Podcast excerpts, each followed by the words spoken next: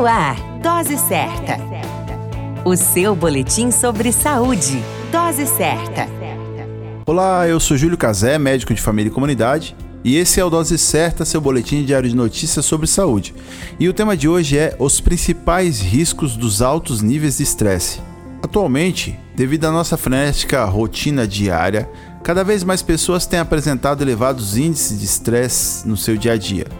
Engana-se quem pensa que a pessoa com elevado nível de estresse é apenas aquela que demonstra irritadiça em seu dia a dia, pois há pessoas que os altos índices de estresse podem se apresentar através de problemas de pele, tensão muscular e bruxismo. O fato é que o elevado nível de estresse está associado ao surgimento de diversos problemas de saúde, podendo inclusive afetar a nossa saúde cardiovascular.